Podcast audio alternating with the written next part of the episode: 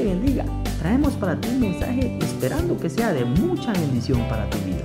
El tema es renovando nuestro entendimiento a través de su palabra.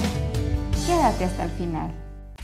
En Romanos 12.2 dice, no os conforméis a este siglo, sino transformaos por medio de la renovación de vuestro entendimiento, para que comprobéis cuál sea la buena voluntad de Dios, agradable y perfecta. Si nuestro entendimiento no está renovado, siempre estaremos viéndole el lado negativo a todo. Estaremos llenos de temor y el temor es una semilla que hace germinar la duda. En cambio, si nosotros a diario nos alimentamos de palabra, pensaremos diferente porque alimentaremos nuestra fe y conoceremos que nuestro Dios hizo grandes cosas, grandes maravillas con nuestros antepasados y asimismo hará con nosotros. El pueblo de Israel fue esclavo por mucho tiempo y muchos ya estaban en su zona de confort creyendo de que iban a morir de esa manera.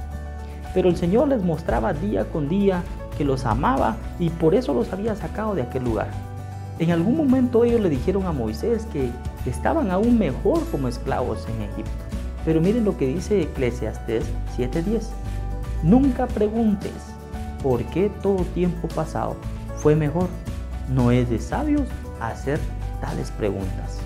Ellos querían estar mejor en esclavitud que aceptar el reto día con día de cambiar de mentalidad. Nosotros tenemos ese reto hoy también como seres humanos de adaptarnos a los cambios en todos los ámbitos de nuestra vida. Cabe mencionar que cuando uno se acomoda solo a creer lo que naturalmente los ojos pueden ver, cuesta empezar a vivir creyendo y esperando en las cosas sobrenaturales, en ese Dios que aunque no lo vemos está presente, demostrándonos que cada día Él se toma la dedicación de darnos un nuevo aliento de vida, de que cada mañana se renuevan sus bondades y que su fidelidad es grande y que muchas veces, como ahora, se tuvo que poner un stop a nuestra forma de vivir para hacernos entender que no podemos vivir siendo esclavos de tantas cosas, de tanta frialdad espiritual, siendo esclavos de tanta indiferencia, vivir solo pensando en el mañana, aun cuando en la Biblia dice, en Mateo 6:34, basta para cada día su propio afán. En el corre y corre muchas veces nos olvidamos que no somos inmortales, que un día moriremos. ¿Y qué hay de nosotros si ganáramos el mundo entero y perdiéramos nuestra alma? Muchos quizás decían que no tenían tiempo para ir a una iglesia, para leer la palabra de Dios, incluso hasta para convivir con las personas que aman. Pero después de reflexionar esto, nos damos cuenta de que Dios nos llama cada día a vivir en la libertad, la que Él nos da, y a lo cual nos ha llamado en ser libres.